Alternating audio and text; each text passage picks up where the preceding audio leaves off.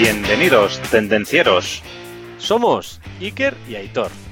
Y juntos trataremos temas de actualidad relacionados con la industria, tecnología y ventas. Arrancamos motores.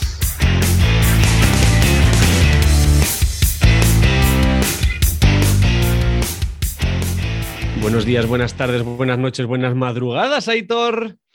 Hola Iker y hola Alex. Alex. Encantado, Muy bien, ¿qué tal estás Alex? ¿Bien o qué? fenomenal. Aquí en el despacho en Sardañola, a 20 kilómetros de, al norte de Barcelona. Muy bien, muy bien. Bueno, pues dentro de poco te vamos a hacer la entrevista del día, ¿vale? Pero como, pero como siempre antes de empezar la entrevista, pues me gustaría dedicar el programa de hoy a todas las personas que colaboran en diferentes asociaciones que no podemos encontrar, ¿vale? Y que se dedican a ayudar a otras personas. Entonces, el programa de hoy, ya que tenemos a Alex Salvador de la asociación AER, pues va dedicado a todos ellos. Aitor, la semana pasada hablamos de cómo trabajar la atención al cliente para ofrecer una experiencia memorable y nos preguntábamos, ¿qué crees que podrías mejorar de cara a la atención al cliente en tu puesto laboral? Pues Iker, la verdad es que el podcast de la semana pasada fue súper interesante y lo que voy a hacer es recomendar a todos los tendencieros que lo escuchen porque atención al cliente somos todos. Efectivamente, sí, señor. Y bueno, antes de empezar también recordaros dónde nos podéis encontrar. Estamos en tendencierosindustriales.com, tenemos un pequeño canalito en Instagram, en YouTube, en LinkedIn y también nos podéis escuchar en todas las plataformas de podcasting. Yo creo que todas y que no se nos queda ninguna.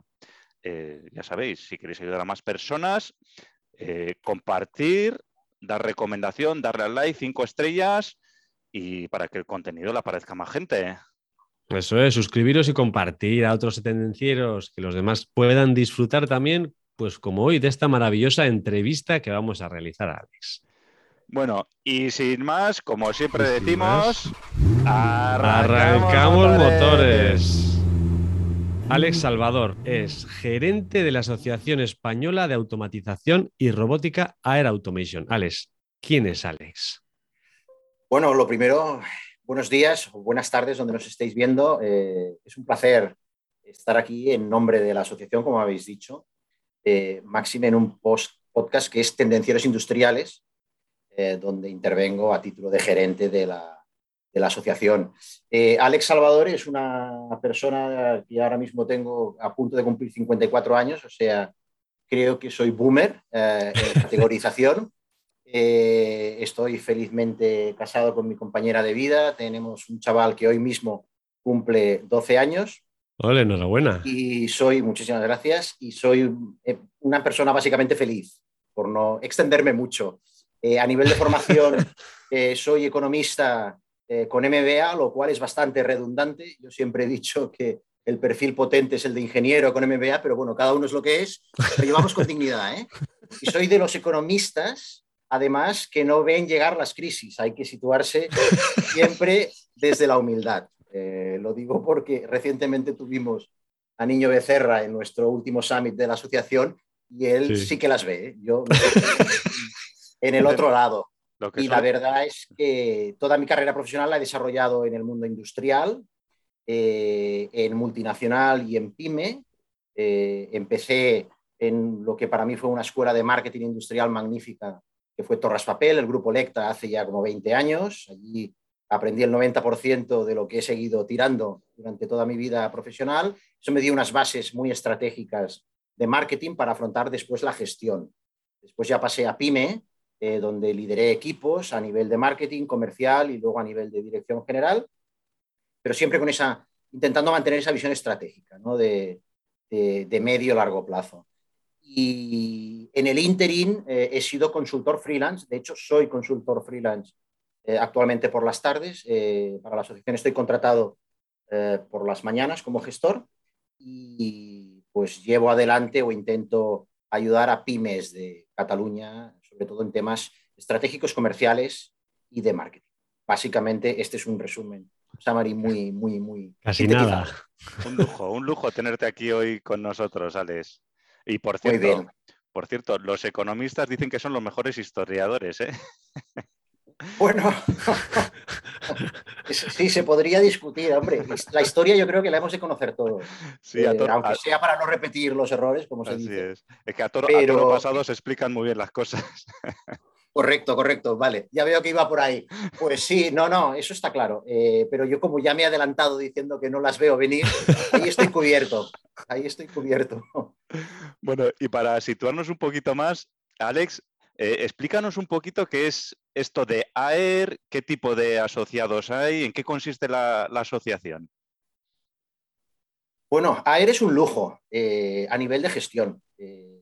Como os he dicho, yo he pasado por multinacional y pyme, nunca había estado en el entorno asociativo.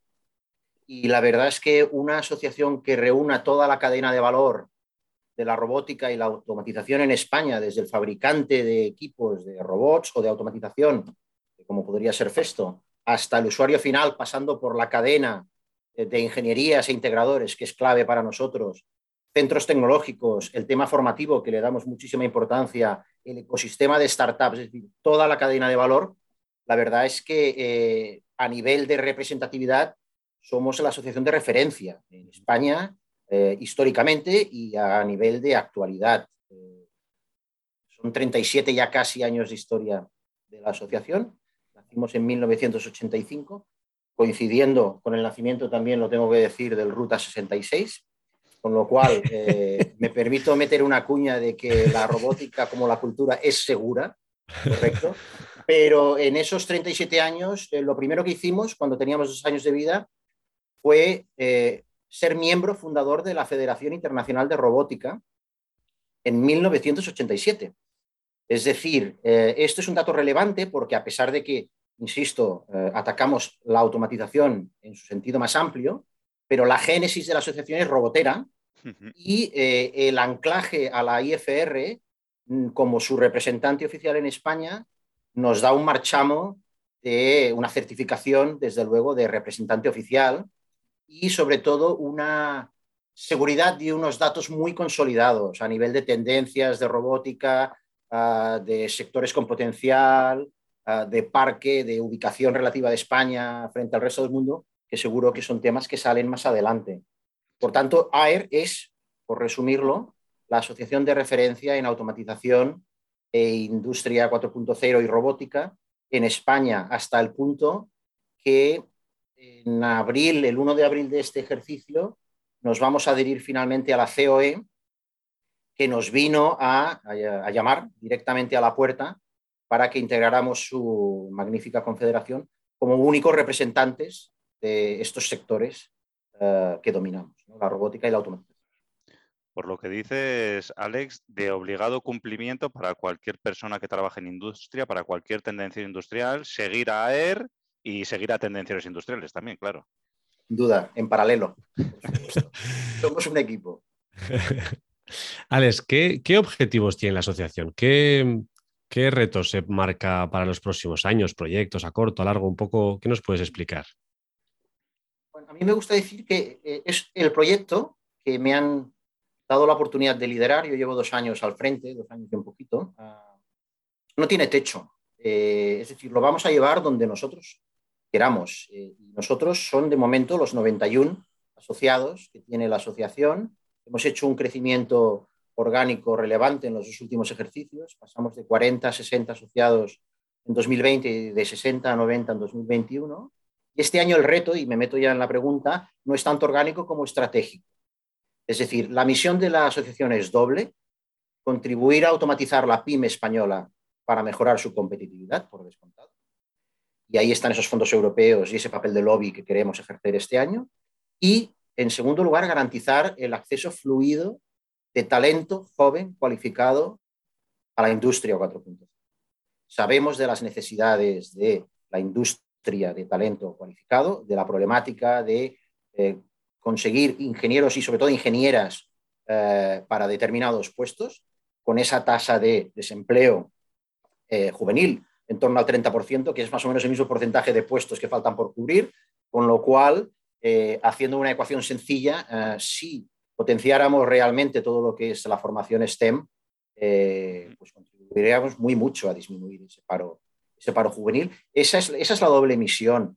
Eh, la visión, convertirnos en eh, un referente de la industria 4.0 en España, sin ninguna duda, y con proyectos de alcance ibérico, pues siempre considerando España y Portugal. Muchas de nuestras filiales, muchos de nuestros asociados, eh, directamente gestionan desde España tanto el mercado español como el mercado ibérico. Em, ya os he dicho un poco el tipo de asociados que tenemos, ¿no? Desde, yo, por citar un poco, por daros números gordos, el 50% de los asociados son fabricantes, un 25% es canal, ingenierías y integradores, y el 25% restante son centros tecnológicos, centros de formación y ecosistema de startups, que está creciendo mucho. Ese, es, ese, es, nuestro reto. Uh, os decía que es un año muy estratégico, digamos, este tercer año de consolidación del nuevo proyecto de AER, que por descontado no tiene que ver solo conmigo, sino con una renovación de junta directiva que acometimos en 2020.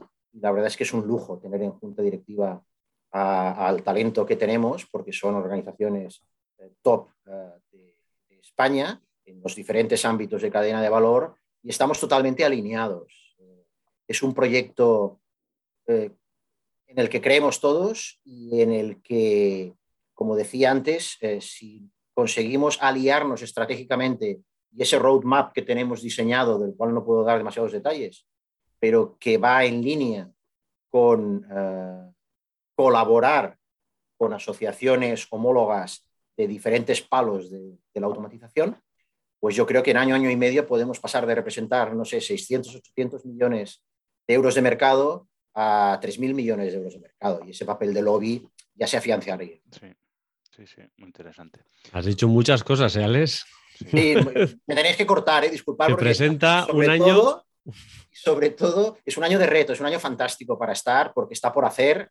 Eh, recuerdo que cuando me incorporé al puesto, el anterior gerente que hizo un trabajo magnífico, Marco Ye, al cual saludo desde aquí, en circunstancias mucho más adversas que las mías, me dijo, Alex, este es un trabajo que no hay un día igual al anterior. Y dije, hostia, pues aquí me quedo.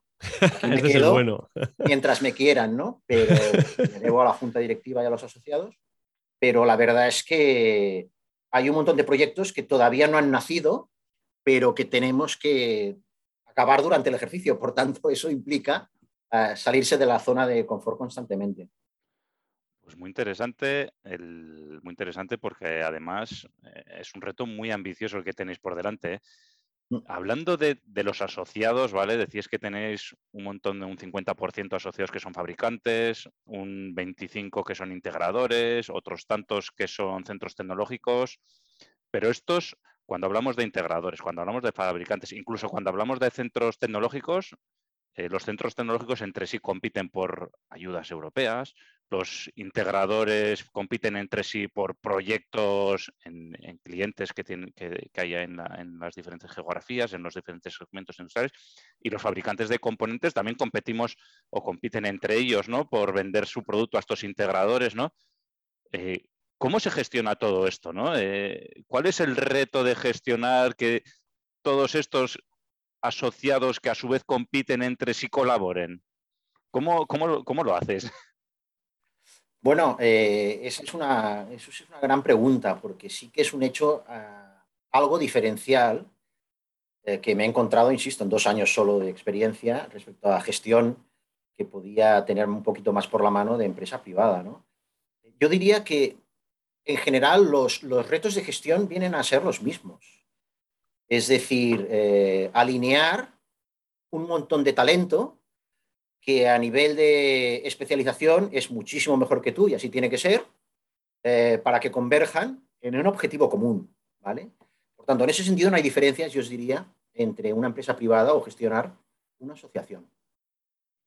Eh, el privilegio de gestionar una asociación es que en vez de contar con un equipo ah, de pues, una dirección de marketing, una dirección de recursos humanos, una dirección de tecnología. Eh, tienes el privilegio de contar con 90 directores de marketing, 90 directores de tecnología, 90 directoras o directores de recursos humanos y 90 CEOs de las empresas asociadas. Entonces, eh, eso eh, que podría dar vértigo, en mi caso, me lo tomé como un auténtico lujo desde el inicio de, seguir aprendiendo por descontado y efectivamente de alinear ¿no? Estas, pues, estos objetivos que son comunes en lo que puede ser la foto más grande, pero que evidente, evidentemente cada asociado busca una cosa diferente o puede buscar un beneficio, un retorno diferente de la asociación. Entonces, eso, eh, y entrando ya en temas de gestión, yo os diría que hay tres cositas que hay que traer ya de la cuna directamente, y luego tres características que se van desarrollando o se pueden desarrollar con, la, con el desarrollo profesional. Lo que hay que traer de casa, desde luego, es la humildad, en primer lugar. Eso por descontado. Yo estoy convencido de que los grandes líderes, en los que no me incluyo, pero los que he seguido mucho a lo largo de mi carrera, eh, son los más humildes. De hecho, los, grandes líderes no, los ves, no están en LinkedIn probablemente muchos de ellos, porque eh, se dedican a gestionar sin, tanta divulgación. Por tanto, la humildad por descontado. En segundo lugar, la voluntad de servicio. Somos servidores asociativos, no, sé si ese, término existe, en contraste con los servidores públicos, pero somos servidores asociativos y estamos a disposición de los asociados. Y en tercer lugar, espíritu positivo. Eh, sobre todo, eh, muy útil para gestionar en entornos líquidos como el que estamos actualmente y en el que nos vamos a quedar independientemente de temas de, de COVID pandémicos. La liquidez y los entornos buca o extreme buca han venido para quedarse, como sabéis mejor que yo, y, eso es con lo que vamos a tener que, lidiar, ¿no? Entonces, eh, humildad, espíritu de servicio o voluntad de servicio y espíritu positivo.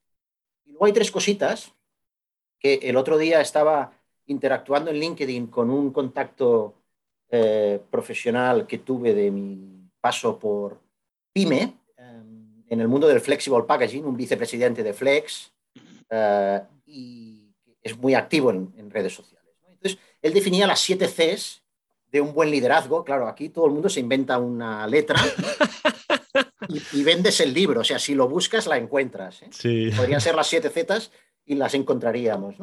Pero en este caso, además, viniendo de un profesional de su prestigio, la verdad es que interactuamos, fue muy divertido. Y yo, yo citaré tres de esas Cs para no, para no aburrir la audiencia. La primera es calma por descontado.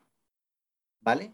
Hay, un, hay una soft skill, no sé si llamarla así, que veo muy poco en los currículums de LinkedIn, en los procesos de búsqueda, que es el equilibrio, el equilibrio emocional, perdón. Yo creo que todo líder eh, debería tener esto como top, como top uno. ¿Qué te refieres con equilibrio emocional, Alex? Pues esos eh, liderazgos eh, bipolares, abstenerse. Eh, el equipo tiene que estar anclado constantemente con una visión ah, nítida de por dónde va ah, la compañía o la asociación, independientemente de los inconvenientes atmosféricos que pueda haber fuera. Entonces, no puede ser una gestión que dependa o que dé vaivenes, ¿no?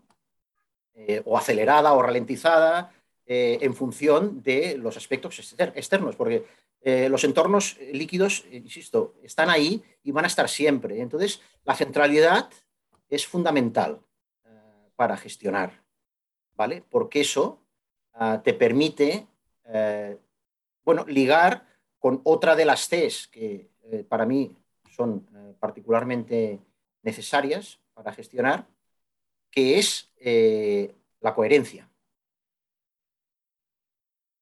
La calma, digamos, sería un tema más intrínseco y la coherencia yo creo que te la da el trabajo.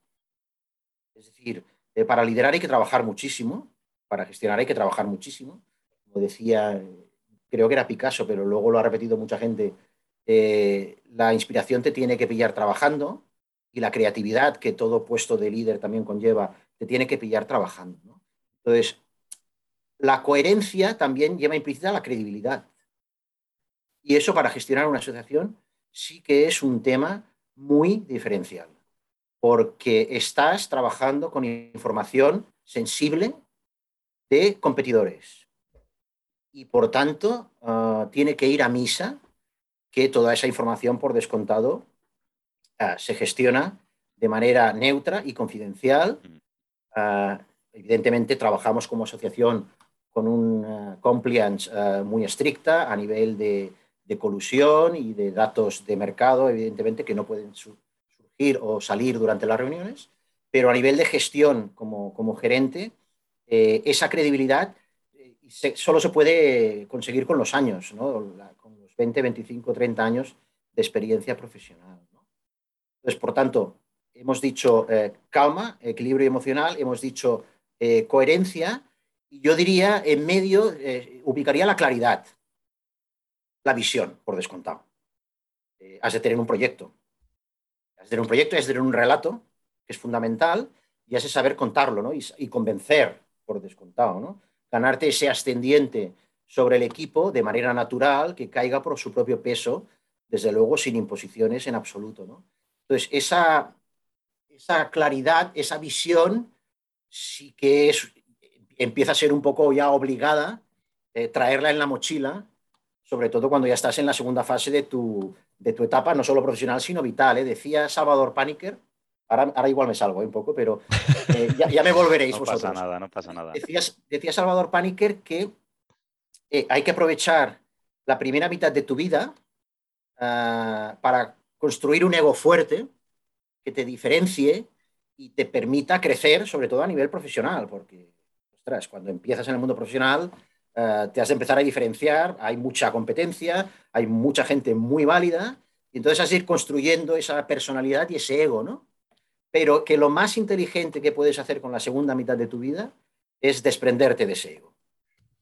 Y eh, evidentemente yo ya estoy en esa segunda mitad, pero sí que es cierto que lo que has de traer cuando te incorporas a un puesto de, esta, de estas características es una agilidad en hacerte con la foto grande ah, del puesto que vas a ocupar ah, y tener la visión clara de por qué estás en este puesto y qué eh, beneficios puedes aportar.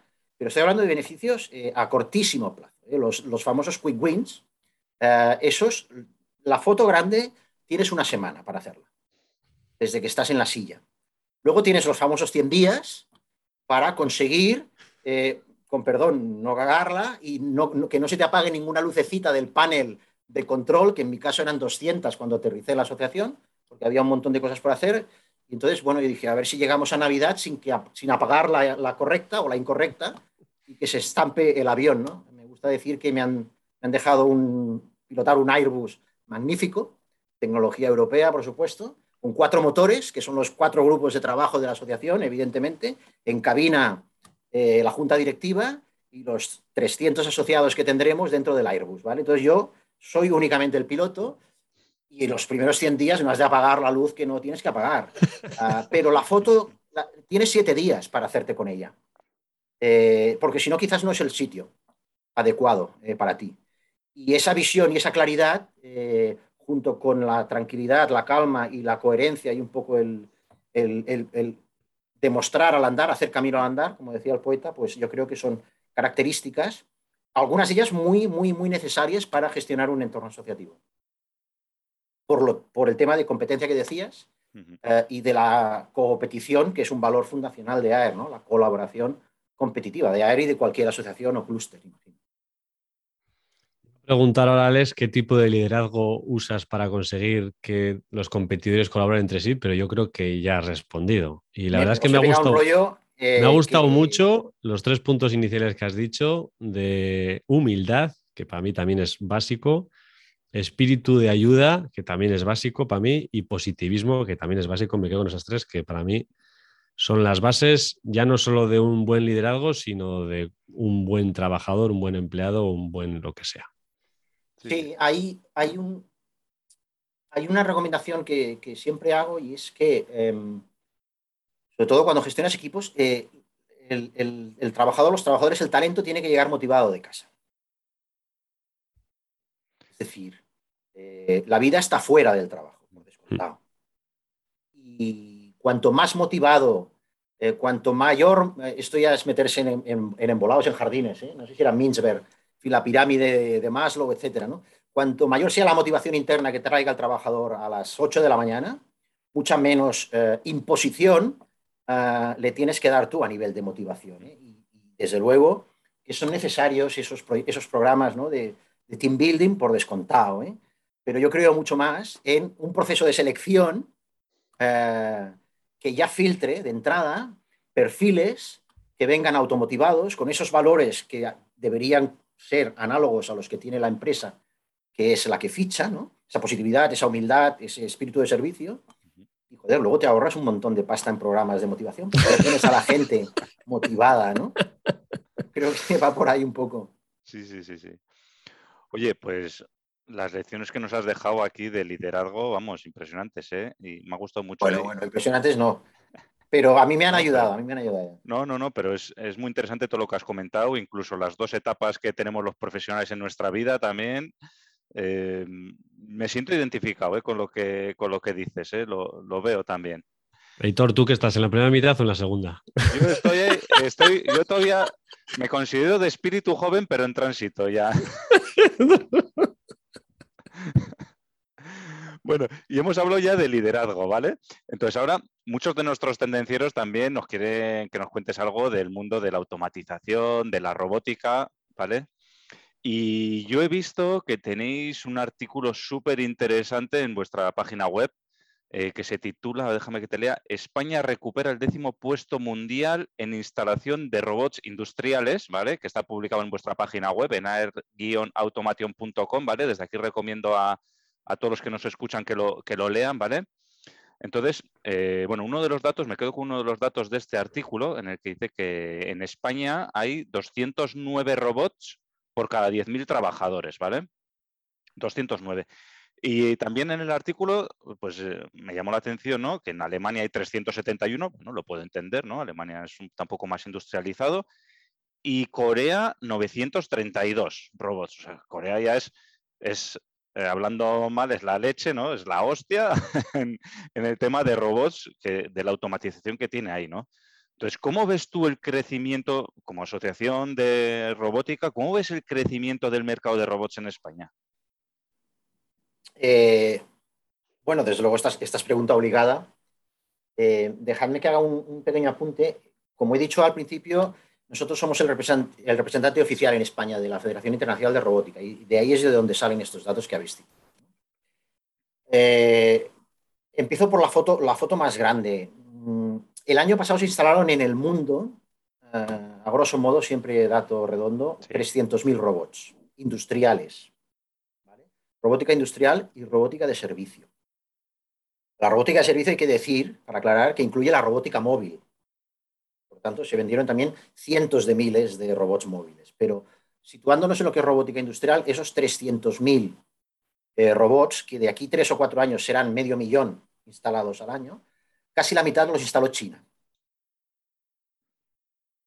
China tiene un programa muy ambicioso en cinco años, precisamente, de convertirse en, ya es el líder, pero superar el 50% de cuota de mercado a nivel de instalación de robots. Esto para marcar la foto grande. Después eh, de China viene Japón, por descontado, después vienen Estados Unidos y Corea y después ya viene Europa, ¿vale? Con Alemania, Italia, Francia y España por ese orden. Somos el cuarto eh, instalador de robots industriales a nivel europeo, con alrededor de 3.500 robots el año pasado. Ah, el máximo pico que ha instalado España de robots fue en 2018 por encima de los 5.000, para situarnos. 5.000 robots al año.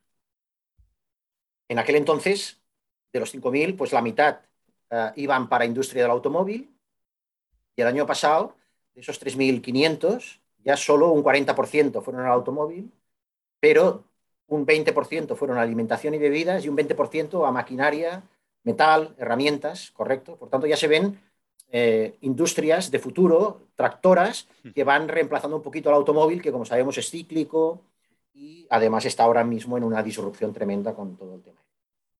Entonces, situémonos en esos 3.500 robots individuales, industriales.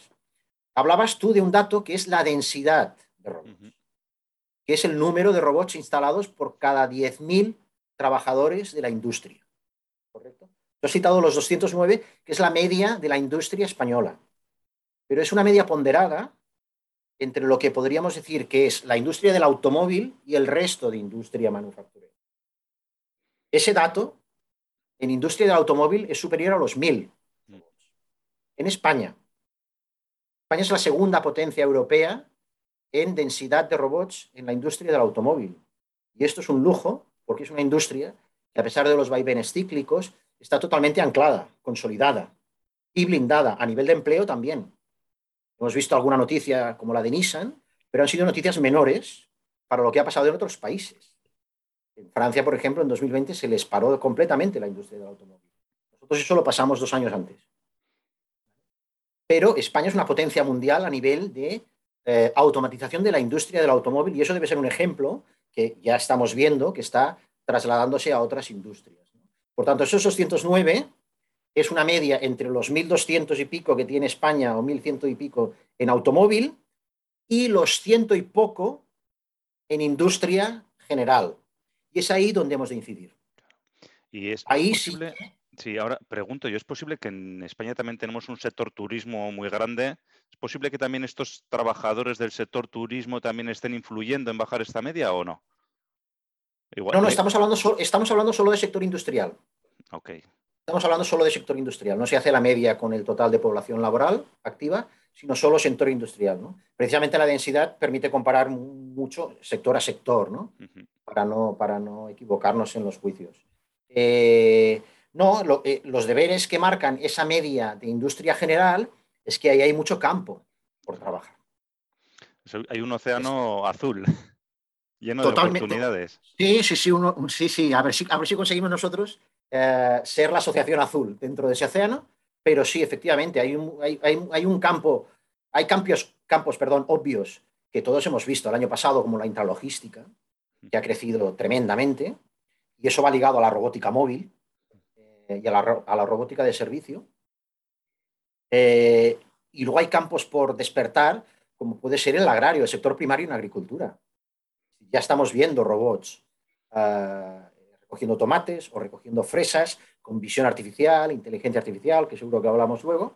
Eh, es decir, hay campos, eh, tractores, como de, mucho futuro, como insisto, el sector agrario, agricultura, y de mucho presente como intralogística, como farma, como food and beverage, como maquinaria y herramienta, etcétera, etcétera. Por tanto, la gran labor y el reto nuestro como asociación, pero también de país, es contribuir a automatizar esa pyme, esas pymes de esos sectores que desde luego no son el automóvil y tienen mucho campo por recorrer.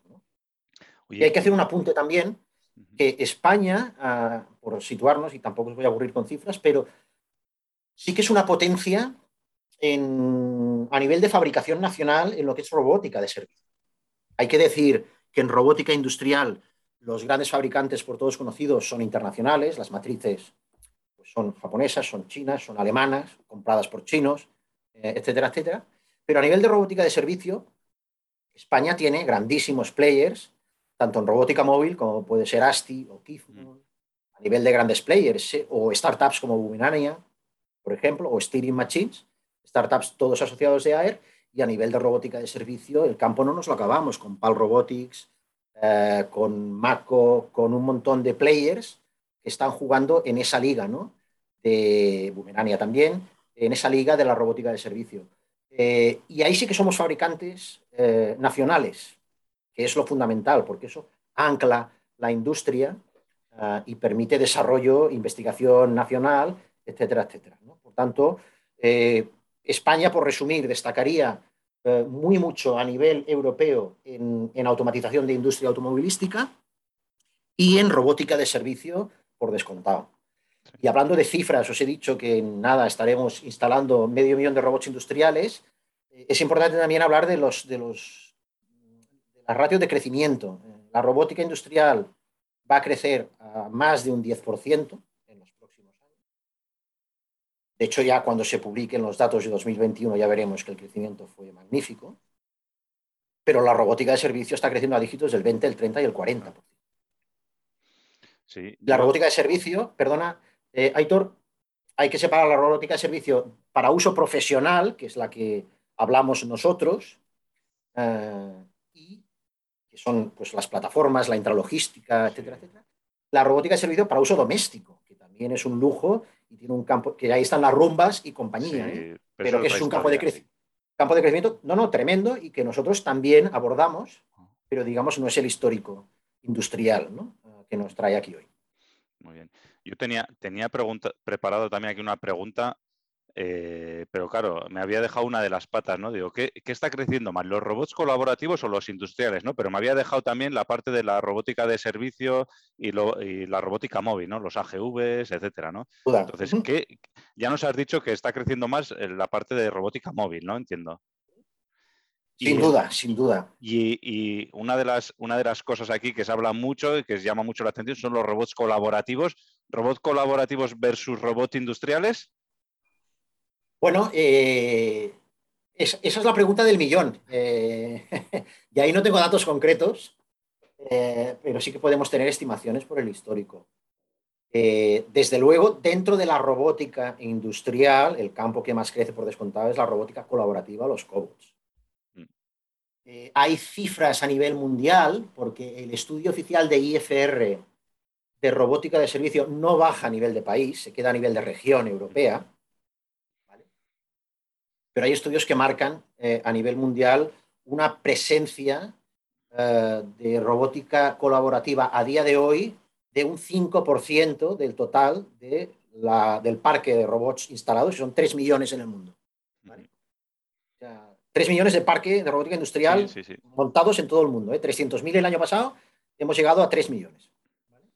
5% colaborativos. Yo os diría Ah, que en España ese porcentaje eh, supera el doble. Ah, es decir, somos líderes también en robótica colaborativa. Y el campo de crecimiento es tremendo. Depende de las estadísticas que trabajes, pero en un plazo, en un horizonte temporal de cinco años, eh, podría estar en torno al 40% la robótica colaborativa, perfectamente. Una pregunta, Alex. ¿Qué, futuro ves en la robótica en los próximos años? Caramba, eh, aquí habría que preguntarle a cualquiera de mis 90 asociados, ¿eh? pero bueno, por las, cosas, por las cosas que uno va oyendo a lo largo de estos dos años y, la preparación para las mesas redondas que se moderan, etcétera, etcétera, eh, la robótica va hacia la colaboración. Y esta es una aproximación human-centric que en la asociación tenemos muy presente siempre. Va hacia la robótica colaborativa por descontado, va hacia la movilidad, va hacia la facilidad de uso. Tenemos en cuenta que la gran industria ya está automatizada, la pyme en general no está automatizada. Y ahí hay que hacer un trabajo tremendo en vender soluciones fáciles de implementar para la pyme. La robótica va hacia un, lo que llaman total cost of ownership mucho más bajo que el actual. El concepto no solo del coste de compra, sino el resto vida útil de eh, reutilización, sostenibilidad, que es un tema eh, que siempre trabajamos aquí por descontado. Sostenibilidad y talento son dos vectores fundamentales. Y sobre todo, la robótica móvil va hacia la servitización, el robot as a service. Eh, ahí nos encontraremos todos. Ya nos estamos encontrando. sí que es cierto que hay vectores como eh, por ejemplo, la introducción de la robótica dentro del canal Oreca, de hostelería, servicio, ¿eh? los famosos robots barman, los famosos robots de cocinas eh, dark kitchens, el famoso robot de B-Robot 5, por ejemplo, que hace paellas, etcétera, etcétera, etcétera. Ese es un target clarísimo, pero muy representativo de lo que va a venir ahora de pyme con recursos financieros escasos, justos, y que tenemos que darle una facilidad de compra modular. Ah, y ese, ese alquiler, entre comillas, de los robots eh, se va a producir en tanto en cuanto ataquemos a las pymes inmediatamente. Eh, y el crecimiento será exponencial si, si, conseguimos atacar a las pymes exponencialmente. Pero ya se están viendo eh, ejemplos en la robótica tradicional pura y dura en sectores pues como la agrícola que os decía, porque son sectores que no están habituados a invertir en tecnología, como el sector manufacturero más industrial, eh, y que hay que convencerles con muchos más argumentos. Desde luego, eh, la servitización es uno de ellos y es fundamental. Bueno, te nos estás adelantando, ¿eh? Aquí con todas estas cosas que nos estás diciendo, ¿eh? No, no, que está muy bien, que está muy bien. Y Puedo repetir, pero... Sí, lo que pasa es que es, en lo que dices tú, la agricultura, eh, claro, es más complicado, pues, un robot que vaya recogiendo tomates porque tienes que eh, añadirle un sistema de visión, algo de selección, etcétera. Eh, la robótica tiene que ser móvil, además no siempre vas al mismo sitio. O sea, es, la robotización en ese sentido es más difícil que, por ejemplo, una industria manufacturera que siempre va del sitio A al sitio B con la precisión que necesites. o sea, el, nivel, el, nivel, de automatización es más complejo, pero se están dando pasos ¿no? en, en ese sentido.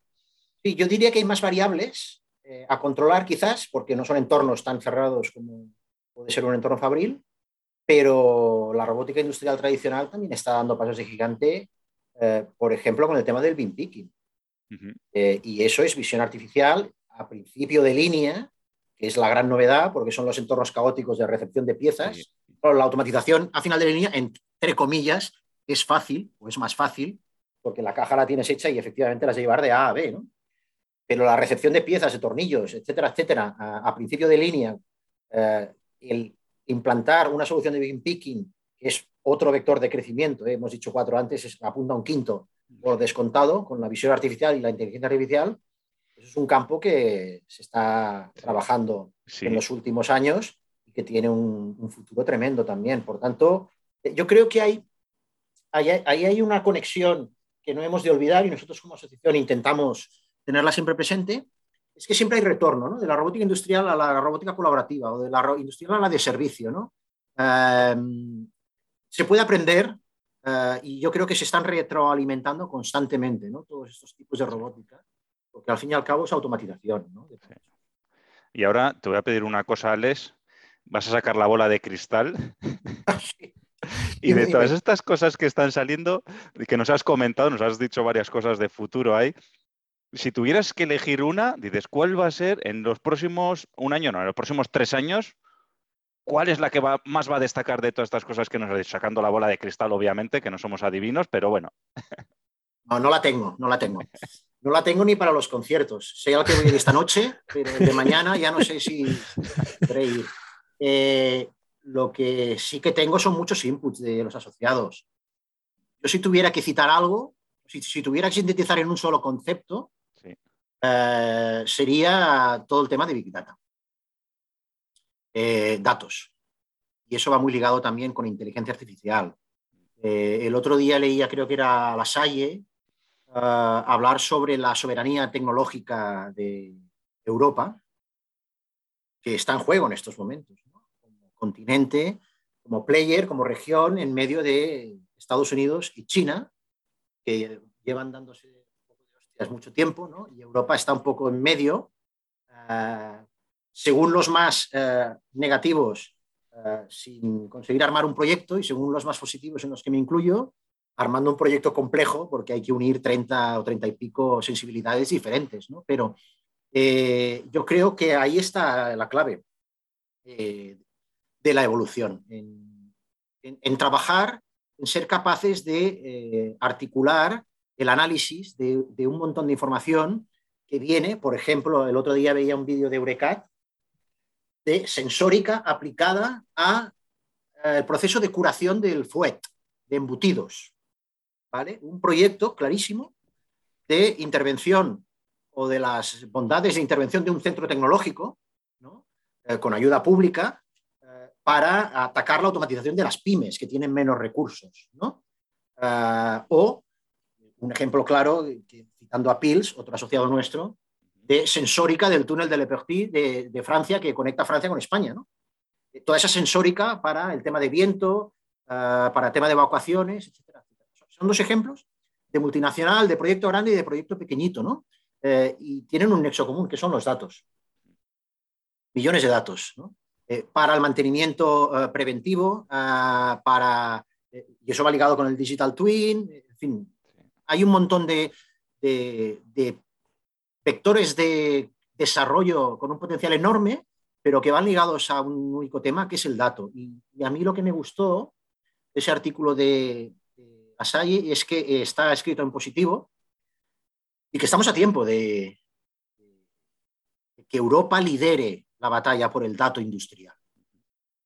hay unas estadísticas por ahí de patentes de 5G, por ejemplo, en las que Europa es líder a nivel mundial.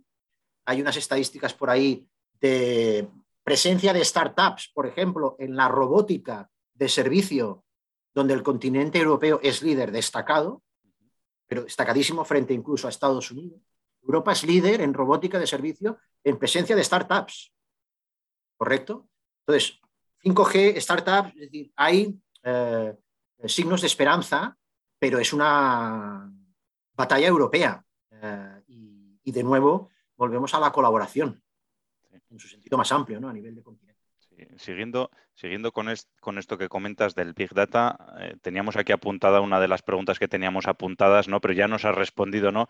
¿Qué es más importante eh, de cara al futuro de la robótica? ¿Desarrollar nuevos hardwares, o sea, unos robots diferentes, unos robots más ligeros, no sé, hardware, o la parte de software, de Big Data, de inteligencia artificial, y ya veo que ya, ya nos has contestado, yo creo, ¿no? Démosla por eh, respondida, sí, porque si no me meto en un jardín que no domino en absoluto. Has comentado también que una de las tendencias es la servitización. Em, ¿En qué, lugar quedan los trabajadores en todo este auge de la robótica? Eh, al final, ¿qué, opinas de la servitización? Eh, ¿Es posible que un fabricante se dedique a alquilar robots a empresas como si fueran trabajadores?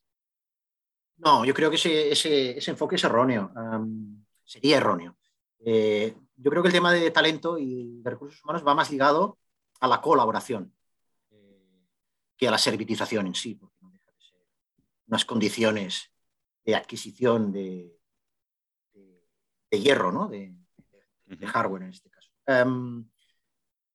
ya os he dicho que el, vector de crecimiento de la robótica ah, industrial más importante va a ser la robótica colaborativa. Y eso lo indica todo. Es una robótica que está especialmente diseñada para colaborar al lado de un humano. Eh, manejáis vosotros las estadísticas del Fondo Monetario o del, Foro Económico Mundial. Ese, ese, surplus de 12 millones de, puestos de trabajo netos que se van a crear con toda la automatización en los próximos años. ¿no? sé si son 95 eh, de nuevos de crecimiento, 83 que se van a, perder, pero en el fondo, más que números, es un concepto de que la robótica y la automatización eh, no es un tema de ahora, sino es un tema de hace más de 100 años, con la destrucción creativa, eh, todo el tema de Schumpeter, el determinismo tecnológico, ¿no? Ah, que es realmente la innovación, el vector de crecimiento disruptivo, de, riqueza de, una país, de, un, país, perdón, es, es, la innovación, ¿no? Estamos en una innovación en un 4.0, mm. eh, pero el 1.0 también fue disruptivo ¿no? y también afectó al, talento. Hay que transformarse eh, y hay que transformarse con ese eh, enfoque human-centric que siempre hemos defendido desde AER y teniendo claro que ha de ser un acicate para una recualificación del trabajador que ya tenemos eh, a nuestra disposición, del talento que ya tenemos a nuestra disposición. Hablamos siempre de talento joven, pero por descontado, el talento senior, entre los que me incluyo, eh, también necesita, y ahora más que nunca. Estamos viendo que el robot que vendrá a sustituir las tareas repetitivas, eh, monótonas o directamente peligrosas, ah, necesitará de un programador. Y probablemente ese trabajador que antes colocaba piezas en una línea, Ah, de producción ahora se tiene que reciclar ah, y tiene que aprender a programar. Y la empresa le ha de habilitar esos canales para que se forme adecuadamente y se convierta en un colaborador. Ah, por tanto, la tecnología ya no es la robótica. En general, hay que aceptarla como un hecho y sumarla a nuestro favor. Por tanto, respondiendo a tu pregunta, no va tanto ligado a la servitización como a la colaboración y el propio, la propia denominación ya responde a la pregunta. Oye, y para ir acabando con, las, con la entrevista, Alex, voy a hacerte una pregunta un poco polémica. ¿eh? Ya sabes que aquí Hacienda somos todos, ¿eh? va a haber menos puestos de trabajo, entonces, ¿pagarán seguridad social los robots? Caramba. Eh, eso yo te diría que si hicieras ahora un panel con cinco de mis asociados, diez minutos, saldría una lista de diez prioridades mayores que trasladar a las administraciones públicas españolas que la de tasar a los robots. No parece que ahora lo más inteligente que podemos hacer es tasar la inversión en tecnología. Sí, pero ya sabes que algunos tienen aquí ocurrencias de cómo recaudar más dinero. Bueno, eh, lo que te diría es que habilitemos programas entre todos, y nosotros estamos trabajando en esa línea, que permitan que las pymes de verdad se beneficien de esos fondos europeos, esos 70.000 millones de euros para digitalización y cambio climático, que bajen efectivamente a las pymes españolas, mm. Que no se queden en el PERTE del automóvil y consigamos, y nosotros, insisto, tenemos proyectos que vamos a presentar próximamente a la ministra de Industria en ese sentido, para que esos fondos europeos estén a disposición de las pymes para que puedan automatizarse, incrementar su competitividad, recualificar a su talento y directamente no desaparecer del mapa. Ese es el trabajo que hemos de hacer y esa sería la petición que hacemos a los poderes públicos y por descontado estamos a disposición de ellos para colaborar. ¿eh?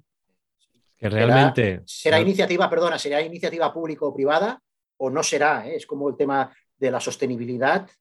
Eh, es un tema de todos, no es un tema ni de gobiernos ni de país, es un tema de ciudadanos. El tema de los ODS, que el ODS número 9 creo que es una industria mucho más sostenible. ¿no? Nosotros somos máximos defensores de eso. Pero insisto, ¿eh? se nos ocurren 20 cosas más que hacer que grabar la inversión en tecnología. Completamente de acuerdo.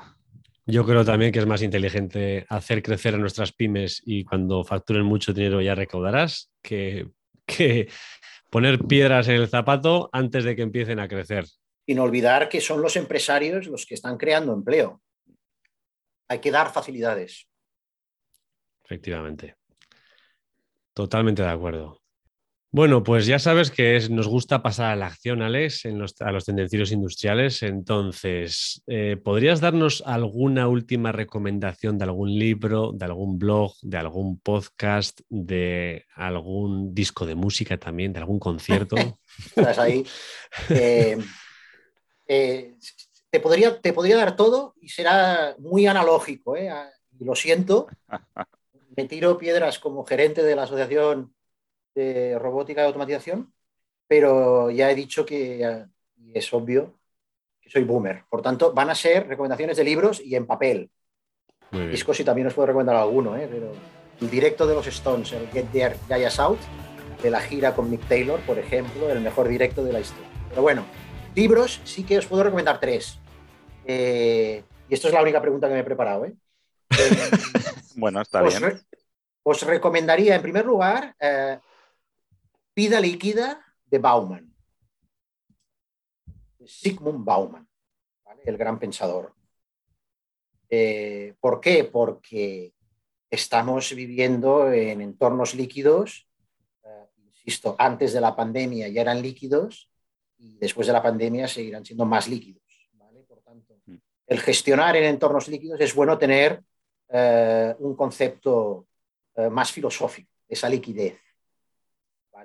Yo me voy al humanismo, que es lo único bueno que tenemos. bueno, lo único bueno, no, cuidado lo que ibas a decir. cuidado. Lo, único bueno que tengo yo como economista, ciencia de las humanidades. ¿eh?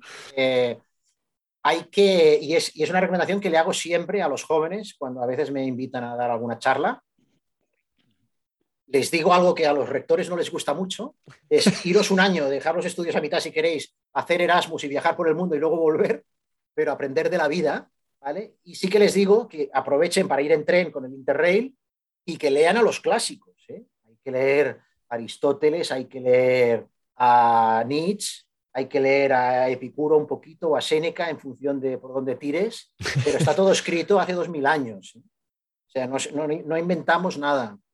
Por tanto, esa vida líquida de Bauman nos permite anclar en, en el concepto filosófico en el que estamos. Luego, hay... Eh, ¿Cuál era el otro? Ah, sí, por supuesto. Para navegar en entornos líquidos, eh, hay un libro precioso que es La resistencia íntima. Ensayo de una filosofía de proximidad. De Josep María Esquirol, que además fue Premio Nacional de Ensayo, creo que en 2016, si no me equivoco, y que te da las herramientas para sobrevivir en un entorno líquido. primero hemos entendido lo que es un entorno y una vida líquida, pero luego damos la solución, ¿vale? Y esa la da José María Esquirol. O sea, que mejor en ese orden. Sí, sí, sí. Eh, y aboga por el retorno a, a la vida pequeña, ¿no? A la cercanía, por valorar está escrito antes de la pandemia, ¿eh? por valorar el detalle, la comida en la mesa con la familia, la comida con los amigos, el día a día, por descontado. Yo soy un creyente desde hace muchísimos años, pero siempre es bueno que los que saben te lo digan y dices, hostia, pues no, pues no estoy tan despistado en la vida, ¿no? porque esto lo llevo haciendo yo en remoto y parece ser que va bien. Eh, lo recomiendo muchísimo, además está extraordinariamente bien escrito, pero te da las pautas para de lo que verdaderamente importa que si te lo lees, pues siempre es bueno porque no has de estar a expensas de uno de esos golpes de la vida que a todos nos han pasado para darte cuenta de lo que verdaderamente importa. Hostia, léetelo y no hace falta que te des la hostia. Así ya sabes lo que importa. Y luego es un tema ya más particular mío, que es un manifiesto, no llega libro, que es la utilidad de lo inútil, de, Nucho Ordine, que creo que es de la misma fecha más o menos que el de Esquirol, la utilidad de lo inútil. Pues... Que es una exaltación de por qué eh, todo el tema de las artes, la cultura, la filosofía, que se consideran saberes inútiles, y ahora estamos viendo cómo eh, en los eh, currículums formativos se nos están cargando la filosofía o se nos están cargando, desde luego que también podríamos hablar, y ya nos hemos ido del tema, ¿eh? Sobre las horas de informática, los conocimientos transversales, etcétera, pero no me voy a meter en ese jardín. Nos quedamos con la cultura. Desde luego, lo que hemos de formar, ligado con lo que decía al principio, de la automotivación que hay que traerla de casa, son personas para que colaboren con las máquinas. Y las personas se empiezan a formar por descontado eh, en primaria y en secundaria. Y ahí eh, el tema de los saberes inútiles, entre comillas, este manifiesto, que es delicioso, porque a su vez da un montón de 50, de ahí sacaréis, uh, Iker y Aitor, un montón, 50 recomendaciones más de lectura, ¿eh? porque es un compendio de, eh, de flashes, de, de, saberes que eh, el mainstream ha calificado como inútiles, pero que, joder, valdría la pena tenerlos en cuenta, ¿eh? porque nos iría mucho mejor. Yo, Alex, te agradezco mucho estas recomendaciones que nos han dado, que hasta ahora no habíamos tenido estas recomendaciones que se salen de las, de las cosas tradicionales que recomienda todo el mundo y que puedes encontrar en redes sociales, con lo cual te lo agradezco enormemente estas recomendaciones. Y desde aquí nosotros, desde Tendencieros, también solemos decir lo que dices tú, que eh, sí, la tecnología, hace falta muchos perfiles tecnológicos, pero es que ahora más que nunca tenemos una serie de dilemas que requieren de una filosofía también que nunca hemos necesitado tanto como ahora. O sea, eh, esta parte hay que reforzarla mucho más si cabe que hace 20 años. decía, decía el sabio que para cualquier proyecto que implementes con garantías de éxito, has de contar con tres perfiles, siempre dentro del equipo fundador. Desde luego uno es el ingeniero, vaya por delante, y no, no os estoy dorando la píldora. Desde luego el ingeniero es el que sabe. Luego has de meter un gestor, por descontado. Y luego decía que has de meter, a un poeta, en el sentido de eh, trasladado a la creatividad, a la disrupción, eh, a la intervención de cultura con empresas, etcétera, etcétera. Cuando le contesto a uno que sabía, a un gestor que sabía de verdad, me dijo que, gestionaba equipos por cientos o por miles, eh, no por decenas, me dijo, y cada vez hay que meter más un cuarto perfil y es un filósofo, Alex. Muy bien, muy bien. Oye, Alex, eh, por ir acabando ya, poco a poco vamos ya acabando la entrevista. Eh, oye, ¿a quién te gustaría que entrevistáramos en Tendencieros Industriales?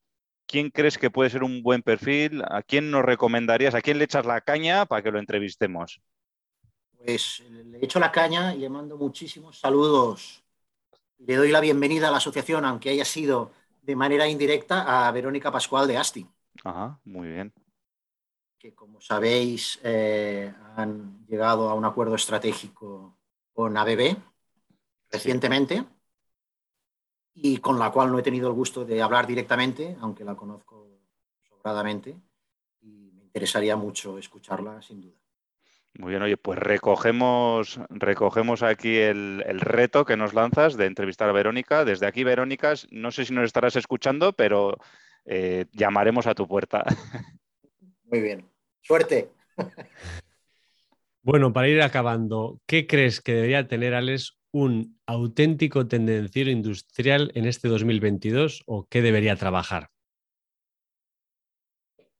Eh, de tendenciero musical a tendenciero industrial, eh, la curiosidad, sin duda, la creatividad, que es algo inherente ¿no? al mundo artístico. Y, eso siempre. E, en este entorno en el que estamos, la creatividad, el otro día veía un vídeo de, estos, las charlas TED, em, y la traducción ahora no me acuerdo, eh, lo que los anglosajones llaman grit, que no deja de ser, me parece, arrestos o coraje o, eh, bueno, ligado un poco con la resiliencia también, ¿no? Ah, habían hecho un estudio mm, tremendo, ¿no? de perfiles ah, válidos. Ah, de los perfiles que triunfan en cualquier organización, ¿eh? desde organizaciones militares a, organizaciones privadas. O asociativas, o en escuelas, ¿no? ¿Quién acaba los estudios? Y había una característica común que era el grit, que era el, coraje, la capacidad de, los arrestos, ¿no? de acometer eh, el proyecto, la valentía y la resiliencia, sabiendo que probablemente las dos o tres primeras veces te vas a estampar, pero que eso es bueno, es bueno, porque es donde se aprende más.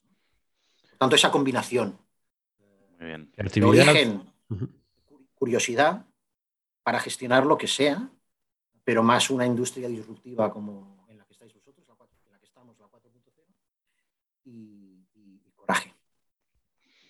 Muy bien, oye, Alex. Pues personalidad. Decía el filósofo, cito, cito el último. Sí.